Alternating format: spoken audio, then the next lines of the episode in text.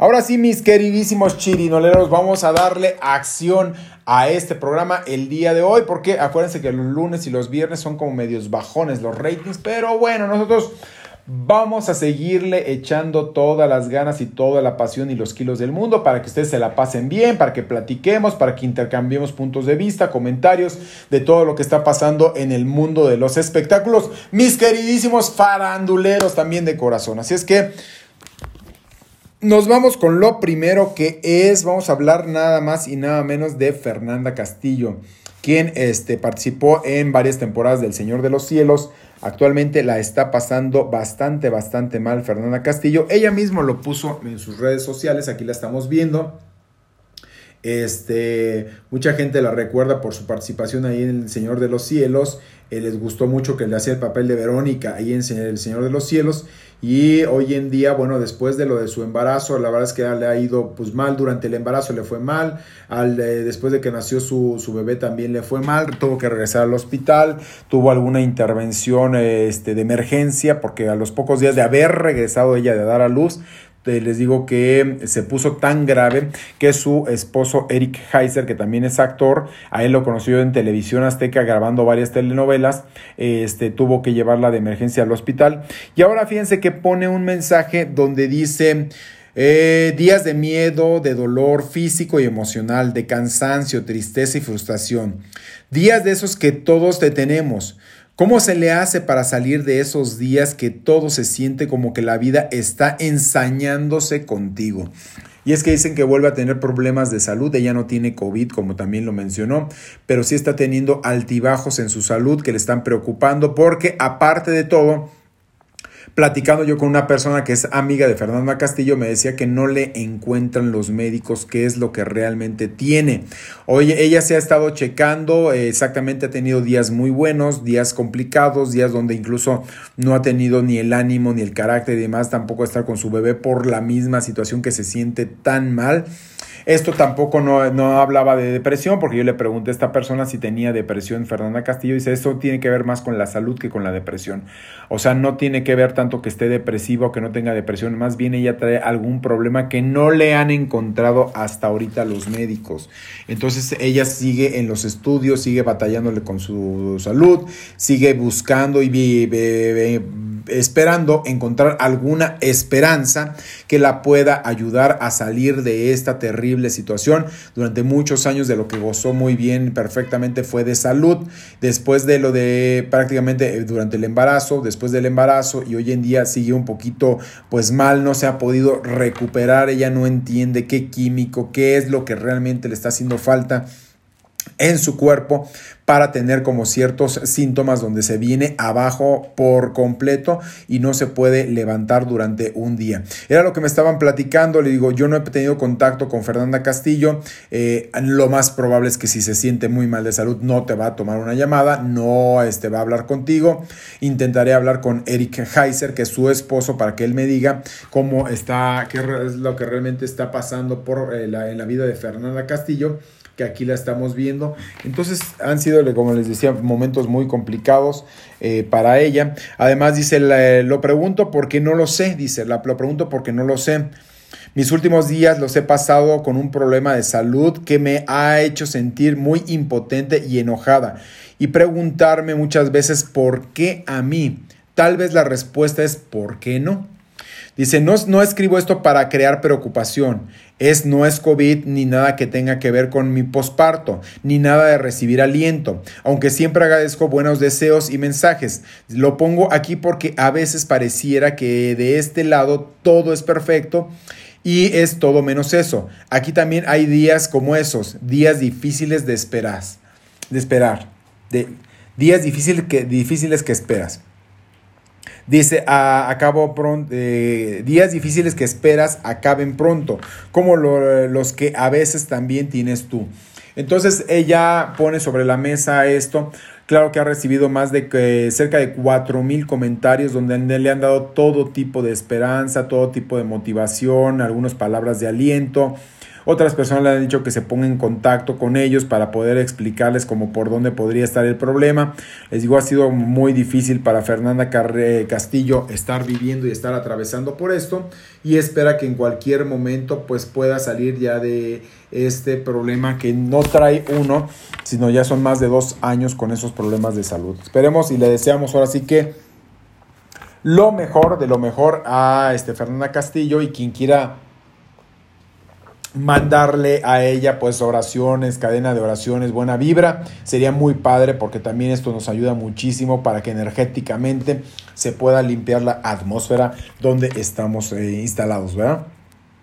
Vámonos con más información del mundo de los espectáculos. Y ahora quiero comentar, ya lo habíamos platicado esto el pasado sábado, pero vuelvo, volvemos a retomar el tema porque tremendas irregularidades se siguen viviendo en el caso de Azalia Ojeda, porque hay personas que han hablado que ha habido influyentismo, que ha habido amenazas por parte de la misma ex Big Brother y que ha, ha habido malos, este, malas negociaciones, este que rayan, como le estaba diciendo, en la vida de Azalia.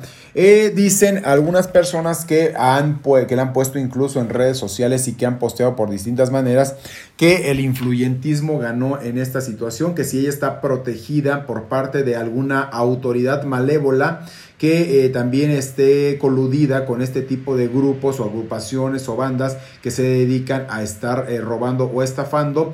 Yo les digo, he tratado de comunicarme con Azalia, la verdad es que no he tenido suerte para, también poder preguntarle a ella y que dé su punto de vista. Ya posteó algo en las redes sociales donde dijo que, bueno, la verdad pronto saldrá a la luz y que ella se declaraba prácticamente inocente, que porque era de este de dinero, se lo dio un producto de un departamento que era la cantidad de 350 mil pesos, dinero que pues tenía que recuperar y que le dieron este cheque. A lo que yo les dije una vez más a todos ustedes, Tú no puedes recibir eh, un cheque que no sea de la persona que te lo está girando, porque esto se podría prestar a malas interpretaciones o te podrían poner un 4 y más en estos tiempos donde hay tantos, este, finalmente, tantos hackers, tanta situación de fraudes hay que tener mucha precaución de dónde recibes el dinero, en qué, de qué manera lo recibes. E incluso si tú vas a los mismos cajeros eh, este, automáticos del banco, hay que tener mucho cuidado de no ir en altas horas de la noche, de que no estén viendo a las personas tu NIP, de proteger tu, tu, este, tu número confidencial de la parte de atrás de tu tarjeta. Y entonces, bueno, ella llevaba un cheque sí o sí que eh, era robado. O sea, es la realidad de las cosas que, y además falsificando una firma. Entonces no puedes estar totalmente exonerado, ni limpio, ni limpio de conciencia, ni de cargos cuando tú llevas un cheque que es robado. A alguien que lleva un cheque robado, a ver qué pasa. Finalmente, cualquier circunstancia de estas te agarra la, la autoridad. Bueno, hay gente que ya cuestionó esto y vuelven a cuestionar algunas autoridades del propio Estado de México cuál fue el móvil y por qué dejaron fuera y libre a Azalia antes del tiempo de ley. Ella tendría que haber estado 48 horas dentro de eh, detenida para que las partes pudieran este, imputarle pues eh, esta parte eh, esta situación de que el cheque que ella traía fue extraído aquí lo estamos viendo Aquí estamos viendo ya también el cheque que este lo posteó el propio este, Carlos Jiménez, que es un extraordinario reportero de Nota Roja. Y estamos viendo aquí también este, pues la cantidad de dinero que marca que son 350 mil pesos y la firma de la propia Azalia, quien pretendía cobrar este cheque allá en Atizapán de Zaragoza, en el Estado de México, y dicen que este cheque los extrajeron de una casa en, allá en este, Ciudad Satélite, que es una zona de, de gente clase media alta que tiene pues percepciones y honorarios pues importantes en su vida, y de ahí se, se, robaron el cheque. Y entonces, bueno, la abogada una vez más de, de la víctima, ya le cayó toda esta situación y dijo que van a seguir ellos luchando, van a seguir peleando porque en dónde está también entonces la autoridad, qué está haciendo la autoridad y por qué dejó libre bajo este libre bajo fianza a esta mujer cuando eh, se le detectó con las manos en la masa de esa gran cantidad de dinero. Fueron 350 mil pesos. Entonces para mucha gente le dio mucha impotencia y tuitearon a nombre de la Fiscalía ya del Estado de México que qué corruptos, que qué poca abuela, que qué poca Mauser, que cómo se atrevían, que con quién llegó un arreglo, que, cómo, eh, que cuánto recibieron para poder dejar libre a esta mujer, que cuánto fue, de cuánto fue el moche. O sea, vuelven una vez más la sociedad civil a este, cuestionar los actos de la misma autoridad.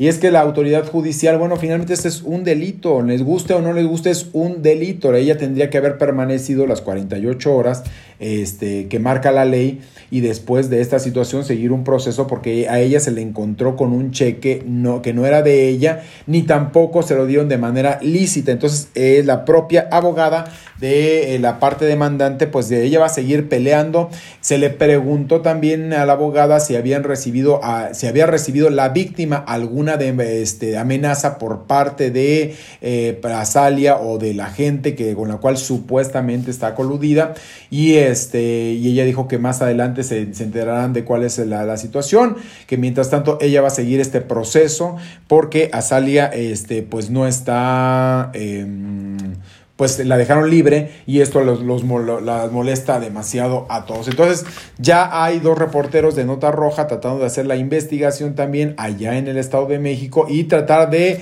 eh, hablar con las autoridades que liberaron a la eh, ex este, Big, Big Brother para saber cuál fue por el motivo por el cual antes del tiempo que marca la misma ley fue liberada esta mujer. Entonces, es lo que le decimos ¿Cómo puede ser posible? Por eso no se confía en las autoridades, aunque sea un poder autónomo, aunque tengan ese, eh, finalmente, ese poder de administrar la ley, administrar la justicia y administrar la violencia, no se puede creer, no se puede confiar, porque vas, tú pones, interpones una denuncia en contra de determinada persona y ahora resulta que no está cometiendo ningún ilícito cuando le encuentran con un cheque robado.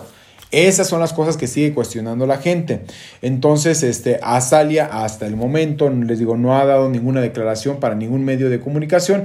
Yo espero, yo voy a seguir insistiendo, llamándole para que me dé alguna entrevista, alguna declaración y saber cuál fue eh, el procedimiento por el cual le llegó esa cantidad de dinero a sus manos y que quiso ir a ella a cobrar firmando con ella con su propia firma y poniéndole la cantidad de 350 mil pesos a un cheque que no es, no tenía una buena procedencia, ¿verdad? Y aquí viene la gran diferencia, aquí viene la gran diferencia. Fíjense que el día de hoy también hubo un policía de, eh, bancario que estaba él ubicado en Tres Picos, ahí en la colonia Polanco, donde a las afueras de una sucursal bancaria, a las afueras de una sucursal bancaria, se encontró en la mera puerta de la sucursal bancaria un cheque por 400 millones de, no, 40 millones de pesos, 40, 40, 40, 40 millones de pesos, ahorita se los voy a poner para que ustedes lo vean porque aquí lo pasó también este, el propio Carlos este, Jiménez. Habló sobre este cheque, fíjense nomás, este cheque que se halló eran de 40 millones de, de pesos. Ajá, 40 millones de pesos. Ha de ser de una empresa o de alguna cuestión. Aquí está lo que puso Carlos. Aquí está, les voy a poner incluso el mismo cheque. Voy a meterlo para que ustedes vean la cantidad.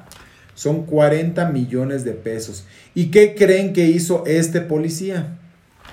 Fue con su mando superior, el policía fue con su mando superior y reportó el cheque y dijo, miren lo que me acabo de encontrar a las afueras del banco, aquí en eh, Tres Picos, en Polanco, y el señor, muy honrado, muchas felicidades a este policía, regresó el cheque, él regresó el cheque por 40 millones de pesos. Claro que si una persona va y quiere cobrar un cheque por 40 millones de pesos o quiere meter un, al banco un cheque por 40 millones de pesos, pues tienes que presentar una serie de documentos. No es tampoco que estés en San Martín de los Aguaros, que llegas y que, ay, aquí traigo el cheque, pónganlo en mi cuenta, son 40 millones de pesos. Ay, sí, claro que sí, con todo el gusto van y lo meten. Claro que no. Se hace toda una investigación para saber si efectivamente ese cheque eh, tiene buena procedencia o no y se deposita o se cobra dependiendo lo que se necesite. Claro que tampoco vas a salir con 40 millones de pesos este, de, del banco, ¿verdad? Esas normalmente son transferencias ya bárbaras y son de empresas o compañías bastante fuertes para poder expedir un cheque por esa misma cantidad. Ya me imagino también el regaño tan brutal que se ha de haber llevado este, la persona que fue con ese cheque o quien perdió ese cheque, el dolor de cabeza brutal que ella también traía, que lo aquejaba, aunque se puede reportar a tiempo y no se puede cobrar, aparte digo, no puede cobrar cualquier persona un cheque por 40 millones de pesos, tampoco es de que me lo hallé, me lo encontré, ya llegué y me lo, a ver, págame este cheque, aquí está y demás, te lo paga, pues tampoco, o sea, no es ni mucho, ni a poco, aparte de toda esta situación, la misma institución no tiene 40 millones de pesos para dártelos así como de, ahí está el dinero líquido, llévatelo, pues tampoco.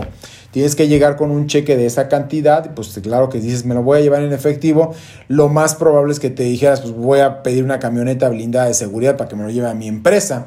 Porque digo, quien maneja esas cantidades no es cualquier pelado, es una empresa o una persona física que le va muy bien económicamente para tener esas cantidades de dinero y, girar un cheque por 40 millones de pesos, ¿verdad?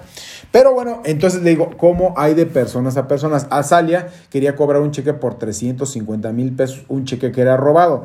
Y este policía se encontró un cheque extraviado por 40 millones de pesos y lo que hizo fue este, reportarlo a, sus superiores y sus superiores.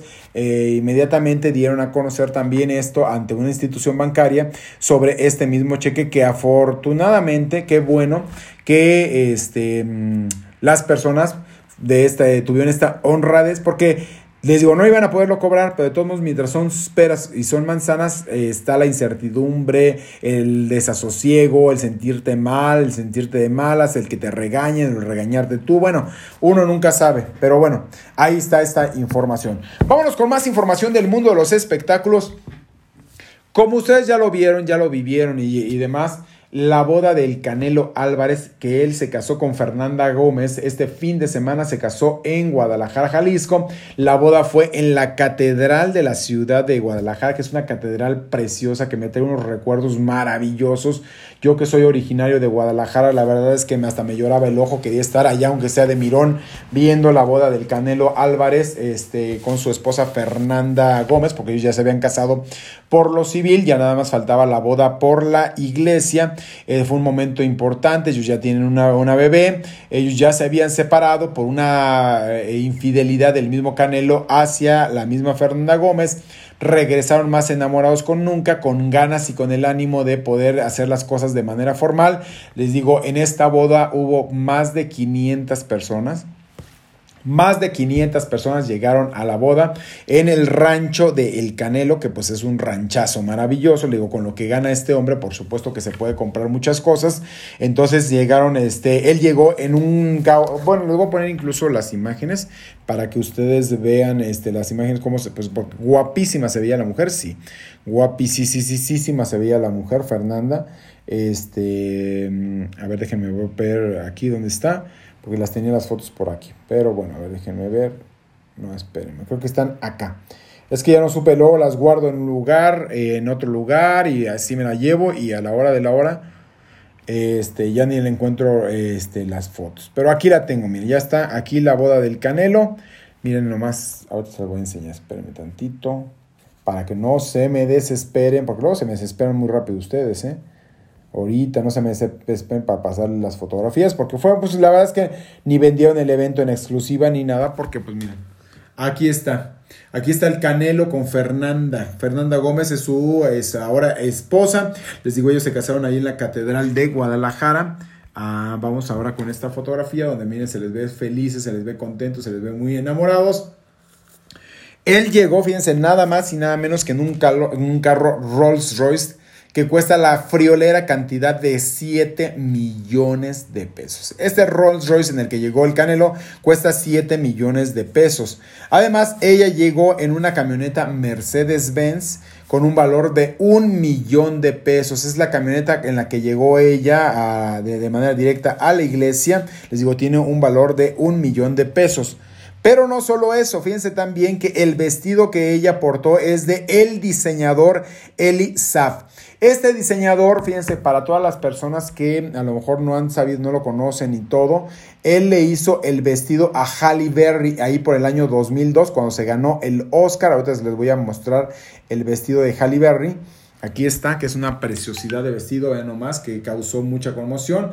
Este vestido se lo hizo este mismo diseñador y él pues le ha hecho también varios vestidos a la realeza. Aquí está Halle Berry. Este vestido, como les digo, se los diseñó en el 2002 a esta mujer y de ahí, bueno, empezó su ascenso a la fama, a la popularidad. Él tiene tiendas en Nueva York, tiene nueve tiendas en Los Ángeles, tiene tiendas en San Francisco, en el corazón de París también tiene tiendas.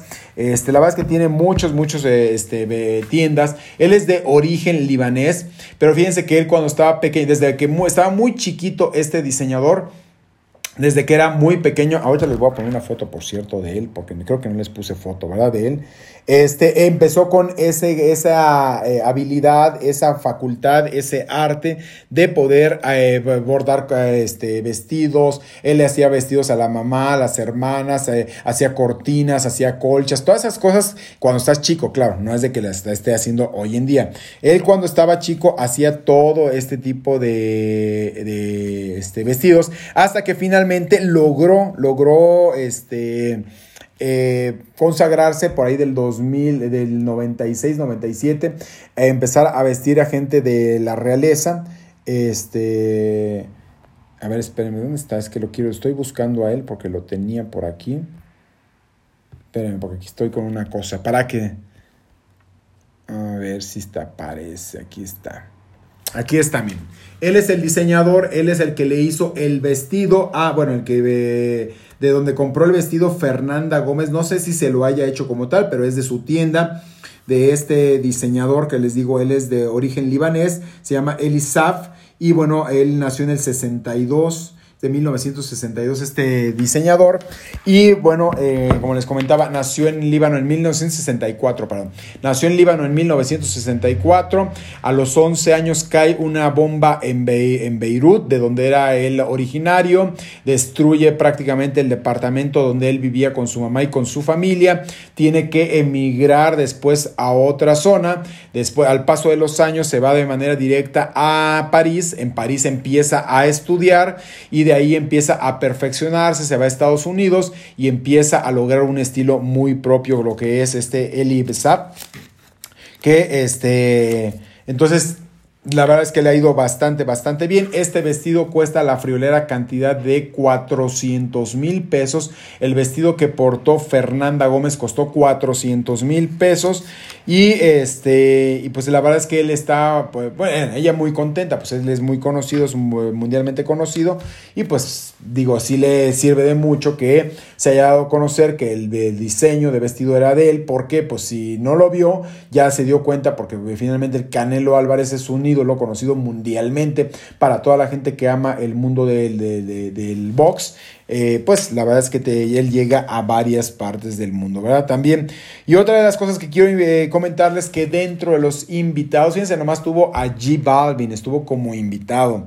Además, también tuvo como invitados a Julián Álvarez. Amenizaron el evento Romeo Santos, también estuvo por ahí Banda El Recodo, estuvo Ángeles Azules, estuvo el Grupo Maná. Hablando yo con una de las personas que eh, trabajó dentro de la organización de este mismo evento, me comentó que este, de acuerdo a todo lo que vio y todo lo que se vivió, no costó menos de 30 millones de pesos la boda. Menos de 30 millones de pesos no costó la boda entre el rancho que llegaron, entre toda la organización, porque dicen que estuvo perfecto de principio a fin. Toda la decoración, el tipo de comida que dieron, este, por supuesto también eh, a los invitados que les pagaron, bueno, no los invitados, a los este eh, a los que amenizaron la fiesta, como fue Ángeles Azules, que Ángeles Azules no pudo ir a tocar por menos de 5 millones de pesos. Además, también haber tocado Recodo, que por ahí estuvo como 2 millones y medio, 3 millones de pesos esa tocada. Y por supuesto, el grupo Maná, otros 2 millones y medio, 3. ¿Cuánto pudo haber costado nada más de que tocaron estas agrupaciones dentro de esta eh, boda? Más aparte, también el Canelo Álvarez viajó a ciertas personas del mundo para poderlas invitar con todo pagado. Les pagó suite, les pagó hospedaje, les pagó avión, les pagó, les dio viáticos. Todo esto fue pagado por el Canelo tanto para gente de Fernanda como para gente de él. O sea, les digo que me estaba platicando una de las personas que participó, que no fue el organizador, pero fue contratado por parte de esta banquetera ahí en, esta, en, Guadalajara. Me estaba comentando, dice, esta boda no pudo haber costado menos de 30 millones de pesos por todo lo que se invirtió, todo lo que se ganó la tornaboda, lo que se dio de comer, los recuerdos, los regalos, o sea, todas estas cosas fue un verdadero dineral. Entonces, ahora sí que podemos decir que es la boda del año por la cantidad de invitados que tuvo, por lo que se gastó y por lo que invirtió el mismo Canelo Álvarez, ¿verdad? Pero fíjense que se le preguntó a Marisol González a las afueras de Televisa, ella estuvo, fue una conductora de, de este, ahorita déjenme ver una cosa que me está mandando la propia Maxine Kutzai, no lo puedo creer, me está mandando una, una información mi queridísima Maxi, voy a ver. Este. Ah, me estaba dando una información mi queridísima Maxine.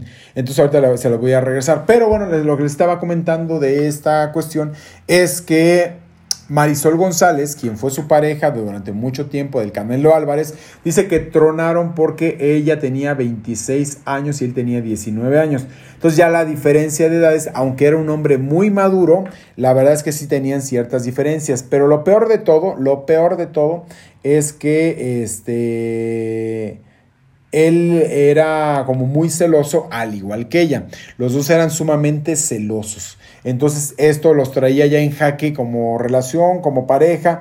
Él le dio anillo de compromiso queriendo, por supuesto, que casarse con Marisol, pero a Marisol entró mucho la inseguridad porque dice que incluso habló con sus eh, papás y que sus papás le dijeron, ¿qué esperas tú de una relación como esta? Si cuando tú ya tengas eh, determinada edad, pues él va a ser más chico que tú, va a querer andar buscando otras aventuras, otras relaciones, búscate una persona que tenga tu edad, que sea de tu eh, for, eh, tipo y toda la cuestión, alguien que sea o más grande o de tu edad, pero no más chico, porque pues él está empezando a vivir. Mira, nomás aquí se veía todavía un niño, el Canelo Álvarez, y ya andaba con este mujerón que es Marisol González.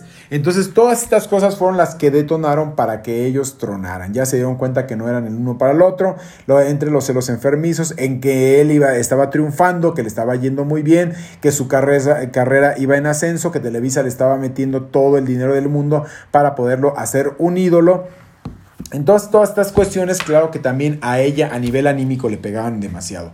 Aparte, pues no habemos eh, hombre o mujer totalmente seguros, infinitamente seguros en este planeta. Entonces, esto fue lo que ella detonó de que terminaran su relación.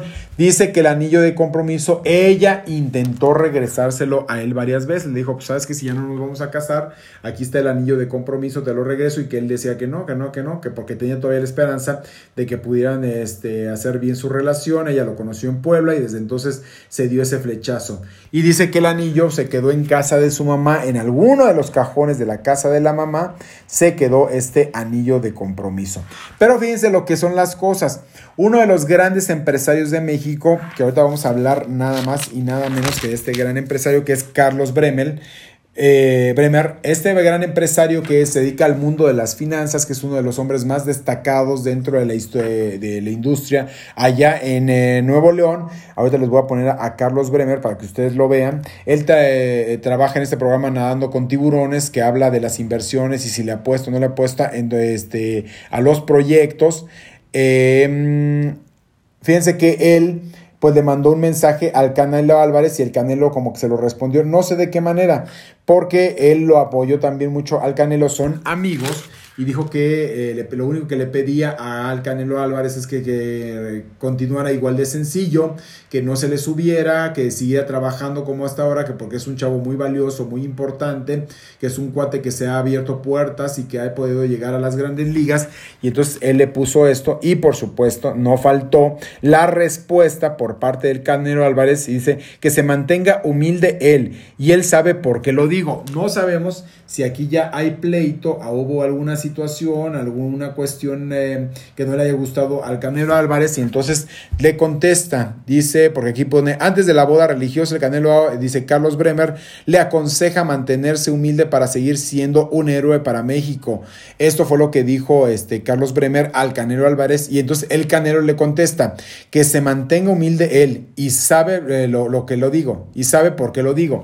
Entonces habrá pleito, ahí ya hubo pleito, ya hubo diferencias entre Carlos Bremer y Canelo Álvarez. Aquí está la gran pregunta. Le digo, el señor Carlos Bremer es una persona pues muy sensata, muy tranquila, eh, una persona totalmente em, eh, sencilla. Yo lo he visto dos veces en dos lugares distintos. La verdad es que no un hombre que nada de petulante, nada de arrogante, nada de yo soy aquel, nada de, que yo soy ese hombre que hace mucho dinero, nada de esas cosas. Entonces, yo creo que por eso se lo dijo, pero el Canelo Álvarez a lo mejor lo tomó como de mala lid, ¿verdad?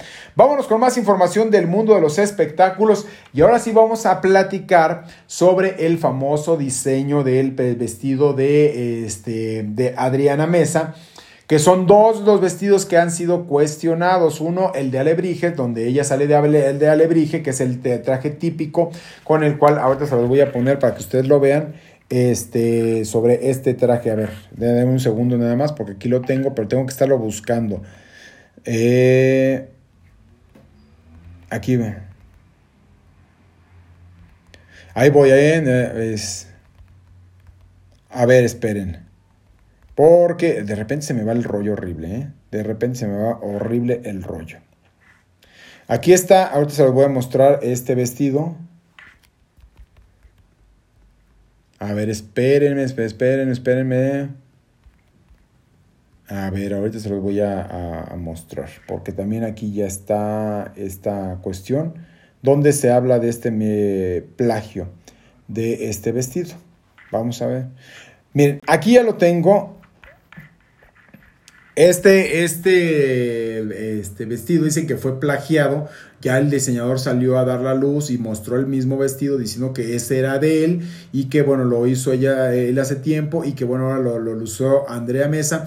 Eh, de hecho, en el programa, ahí en Imagen Televisión, tuvieron hace como dos, eh, como cuatro días atrás o cinco días atrás al diseñador, en el programa de Paco Sea, tuvieron al diseñador de este vestido de alebrije, que él habló de cómo lo había hecho y todo. Pero bueno, hay otra persona que también salió ya a decir que no, él no es el diseñador, que no se el título, que por favor que le dé su, su crédito, su reconocimiento y que este, si no van a tener que entrar en cuestiones legales. Ese es el primer vestido que se dijo que ya fue plagiado y que no fue original. Pero ahora vamos con el otro que también les estaba comentando, que es el vestido rojo, donde sale esta Andrea Mesa, es donde ya ella recibe la corona y sale con este vestido que... Aquí está el vestido que lució Andrea Mesa. Pero dicen que este vestido se lo plagió el mismo diseñador de nombre Ibis Lenin, se lo plagió a una famosa firma, aquí está la firma, aquí está el vestido eh, de talla internacional, aquí está el vestido y aquí está todo. Y entonces también ya le están diciendo que por qué no hace las cosas originales, que por qué copia de esta manera, que qué manera tan cínica de poder eh, haber llevado a la Miss Universo eh, bueno, a, la, este Andrea Mesa eh, a un concurso como Miss Universo y haber puesto un diseño que ya había sido totalmente un plagio. Él dice como tal que Ibis Lenin, que ahorita se los voy a mostrar quién es Ibis Lenin, él dice que de haber sabido que este vestido eh, era de, ya tenía como algún contexto, no lo hubiera mandado, pero que él no sabía. Es que él no sabía y por eso mandó el, el vestido como tal. Mira, aquí está el propio Ibis Lenin, ahorita se lo voy a mostrar para que ustedes lo vean. Eh, él es el diseñador de, este vestido de Andrea Mesa. A ver, espérenme, porque aquí le estoy poniendo también otra fotografía con eh, Ibis. Entonces están diciendo que, que, haga cosas originales, que porque si no en cualquier momento se va a encontrar con una senda y tremenda demanda, porque este vestido, que ya lo estamos viendo, fue un eh, este, real plagio de una famosa firma francesa también de vestidos, que ya también se los mostré. Entonces, ahí siguen los problemas, ahí siguen los cuestionamientos y bueno, nos sigue dando mucho de qué hablar la propia ah, Andrea Mesa tras su reinado. Ahí está el mismo vestido que es igualito, nada más que en otro color, ¿verdad? Ahí estamos viendo. Entonces, por eso fueron dos vestuarios los que se plagiaron supuestamente en este Miss Universo, ¿verdad? Vámonos con más información del mundo de los espectáculos. Fíjense que hay muchos medios que le están solicitando entrevistas a don Enrique Guzmán con la intención de que él dé la cara y hable sobre lo acontecido, sobre lo que le ha tocado vivir. Solamente dos medios han tenido la entrevista con Enrique Guzmán. Bueno, una entrevista larga con don Enrique Guzmán, que una fue eh, el programa de Ventaneando y otra fue este, la entrevista que le hizo... Em, a ver quién le hizo la otra entrevista. Ah, bueno, fueron dos medios los, que tuvieron... Eh, El programa Hoy fue el que le hizo la otra entrevista a don Enrique Guzmán de todo lo que está viviendo con, respecto a su nieta Frida Sofía. Él ya dijo eh, que no va a dar entrevistas. Todos los días suena su teléfono más de 80 veces al día. Más de 80 veces al día suena el teléfono de don Enrique Guzmán para solicitarle entrevistas. Ya no de plano no lo contestan, no contestan todas las llamadas que este, no, no reconocen y él no quiere cambiar su número telefónico porque, como dice, tengo tantos años y me costó tanto trabajo aprenderme el número como para que hoy en día, porque mucha gente ya tiene mi teléfono, me esté marcando para que le dé entrevistas, no lo voy a cambiar. Él espera que en algún momento cese tanto este, dice que este asedio, este mm, eh, estarlo invadiendo de manera constante en su privacidad y estarle solicitando una y otra y otra y otra y otra y otra vez entrevistas. Dice que él ya está cansado y que el que nada debe nada teme, de acuerdo a su propia versión de Enrique Guzmán.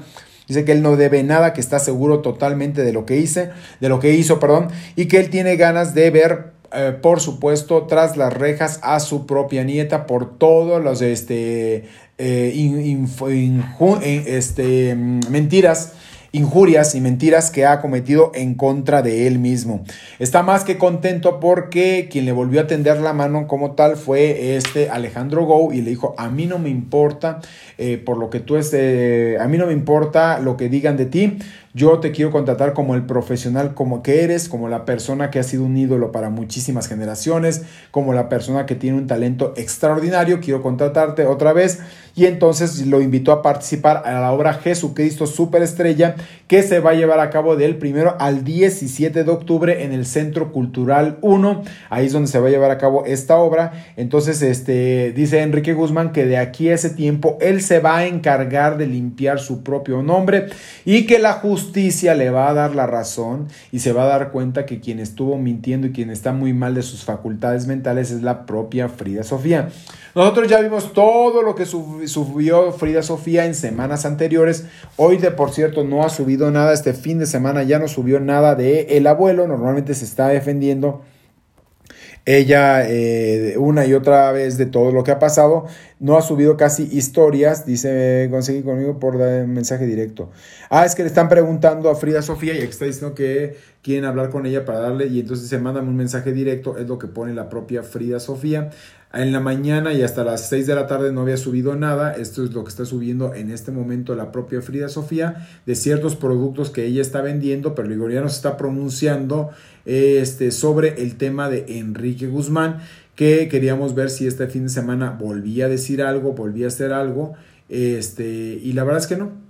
Ha subido cosas sobre, su marca de líneas de pupilentes, todo lo que está haciendo. Ella dicen que está muy tranquila, está muy relajada. Volví a platicar con su tío, Pablo Moctezuma, este, quien me comentó que siguen ellos en contacto con Frida Sofía, que la van a ayudar hasta las últimas consecuencias, que saben el tipo de familia que es Enrique Guzmán, que no les pesa, que este, de lo que le van a reprochar toda la vida como tal es que Enrique Guzmán eh, y la familia Guzmán hayan privado durante un tiempo al mismo Pedro Moctezuma de ver a su hija y que le hayan puesto el apellido Guzmán sin su consentimiento, haciéndolo a un lado, sobajándolo y porque era pues la verdad muy joven eran muy jóvenes los dos y en ese tiempo pues él se dejó llevar por prácticamente las amenazas que recibió de acuerdo a su propia versión del propio Enrique Guzmán. Entonces han sido muchas cosas las que se han dicho en torno a esta cuestión legal, les digo, los abogados, yo ya volví a, este, solicitar una entrevista cuando lea abogados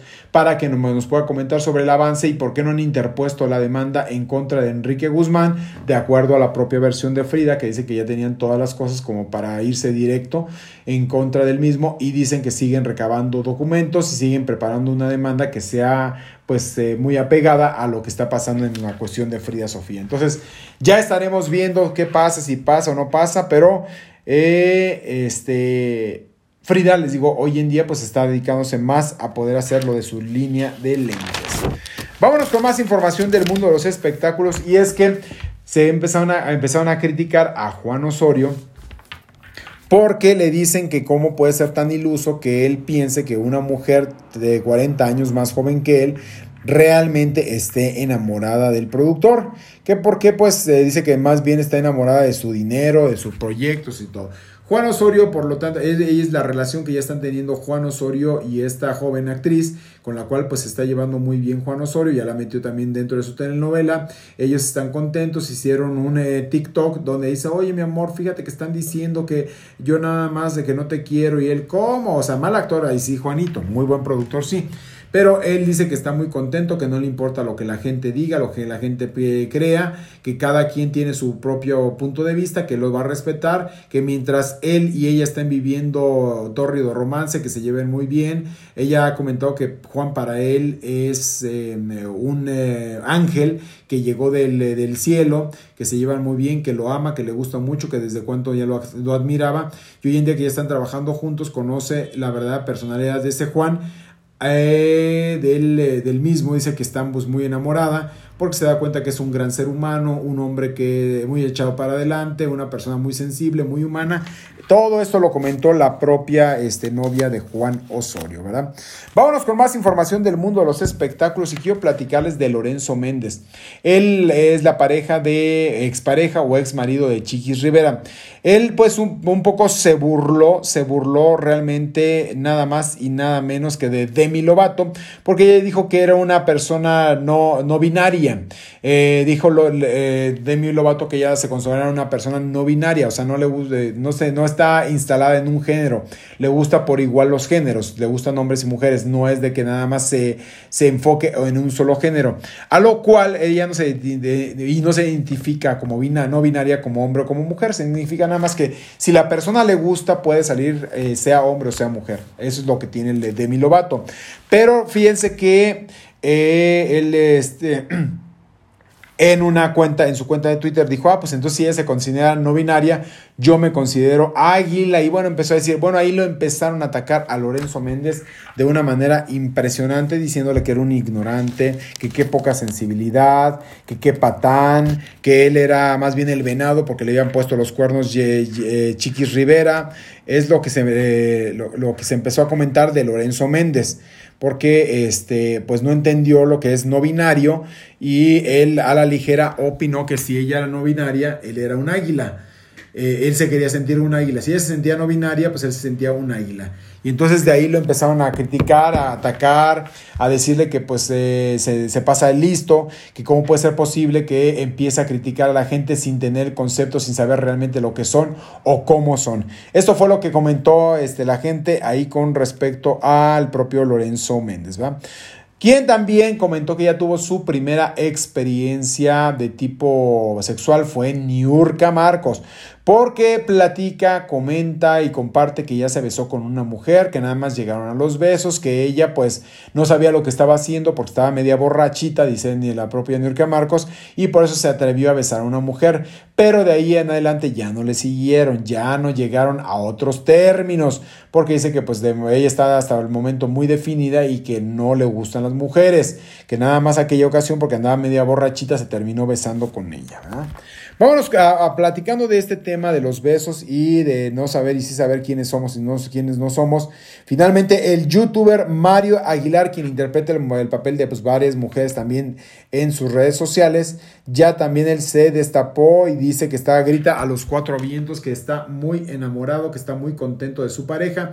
No mostró la cara de su pareja, únicamente mostró esta imagen donde grita ahora sí los cuatro vientos, que lo, es lo mejor que le ha tocado vivir en su vida. A él se le ve un pequeño tatuaje en la mano, pero hasta ahorita estamos tratando de dilucidar de quién se trata, quién es el novio, con quién anda este youtuber que se llama Mario Aguilar, que tiene millones de seguidores, este, miles de seguidores, perdón, miles de seguidores en su cuenta de YouTube. Pues hasta ahorita no, hemos podido dar de quién se trata. ¿Quién será de la persona que está más que enamorado Mario Aguilar?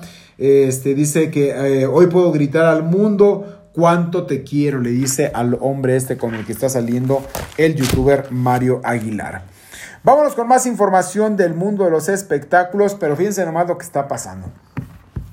Resulta que Sergio Mayer Mori eh, puso, hizo un live en, en su cuenta de Instagram donde dejó ver que odia, odia precisamente a RBD y todo lo que tenga que ver con su música también la odia. Ya su papá Sergio Mayer había, lo había defendido la semana pasada diciendo que porque es un hombre exitoso, es un hombre que está abriendo paso, que está siendo contratado por distintas productoras, hay mucha gente que le tiene envidia y le tiene coraje y por eso le fincan y le cargan milagritos. Pero ahora esto no fue un milagrito. Yo no entiendo y esa doble moral también de propio Sergio Mayer Mori, que no es un chamaquito, ya es un chavo de más de 20 años, que pues ya tiene cierto nivel de madurez y que efectivamente como cuando estamos en esa edad, pues sí la regamos, regamos el, el tepache requete feo, porque sí lo regamos y decimos luego cosas que, hay, que no tenemos, no tienen ni razón. Pero hay veces que nos sentimos tan maduros o tan solventes de manera moral que pensamos que podemos lanzar las cosas así a la y se va. Y no, la verdad es que no. Entonces digo, si él está en una serie, que se está produciendo para Netflix, que es lo de RBD, pues para qué dice que odia el grupo, que odia su música. Entonces hay que ser congruente en la vida. Si a mí no me gusta de repente eh, ir a poner piezas a los coches, pues voy a tratar de no ser mecánico. Odio ser mecánico, ¿a qué voy y me meto? A estarme llenando las manos de grasa, a estarle poniendo las piezas a los coches, a hacer... Si odio ser mecánico, ¿para qué estoy de mecánico? Es lo que le dicen a él, si odias en esta, esta serie estar en RBD, ¿cuál es tu congruencia? ¿Por qué no eres congruente y te sales del mismo grupo, del mismo concepto? Pero como él ya firmó un contrato, no se sabe si ya también la, casa productora le llamó la atención por eh, prácticamente echarles a perder un producto, porque también es una manera de echar a perder un producto, decir, ah, es como si yo te dijera, odio tal agua pues estás echando a perder el producto, diciendo que la odias. Odio estar en RB, ¿qué haces en RBD si no te gusta? Si no va para ti, si no es el concepto, si no es lo que tú esperas. Entonces eh, debes de ser congruente en la vida, porque tampoco es un adolescente, un chavo que tenga 14, 15 años que no sepa lo que haga. Muchas veces nosotros como seres humanos nos dejamos llevar por los instintos y si él no le está gustando su participación dentro de RBD, ¿qué hace ahí? Que se salga, la verdad, que se salga, que le deje lugar a otras personas que sí quieran trabajar en ese concepto, que quieran estar y no a él que está ocupando un lugar que no realmente no le está gustando. A ver, vamos a ver si ya actoralmente embona dentro del personaje. Vamos a ver qué tan buenos actores Sergio Mayer Mori, porque la verdad es que yo un día lo vi hace mucho tiempo, digo, no tiene, tiene ya rato que lo viene haciendo algo y no me gustó, la verdad, en aquel tiempo. Estaba todavía en este rollo de si quiero ser actor, no quiero ser, me invitan, no me invitan. Estoy hablando de hace cinco años atrás. Ahorita no sé cómo ande musicalmente hablando, cómo ande también en la cuestión de la actuación, porque le, perdí la pista durante mucho tiempo. Vamos a verlo en la pantalla, vamos a concederle este, el beneficio de la duda y vamos a ver si efectivamente sacó la madera del papá y de la mamá o si de plano está nada más en el medio, porque pues los papás como están metidos en esto, él también quiso ser actor y cantante, que ya lo hemos visto que hay muchos de ellos que al paso de los años también se retiran porque saben que no es lo suyo y es una vida muy demandante, es una vida que te exige demasiado y hay gente que no quiere pagar ese mismo precio. Entonces, vamos a ver también esto con este Sergio Mayer Mori, si sí o si no, pero esto lo puso él, que odiaba a RBD, que nunca vio, de hecho, nunca vio eh, la telenovela RBD, la mexicana y menos la, argentina, eh, y que todo lo que sonaba a RBD, todos sus éxitos, los odiaba, le chocaba escuchar esa música y que nunca en su vida la cantaría. Ahora la va a cantar únicamente porque está en este concepto y es eh, parte del contrato, pero si no, ni por accidente cantaría los temas de RBD. Digo que también hay que incongruencia, ¿no? Pero pues así pasa cuando sucede. Oye, hablando rápidamente del tema de RBD, vamos eh, con una cuestión que está promoviendo Bárbara Mori, la mamá de Sergio Mayer Mori.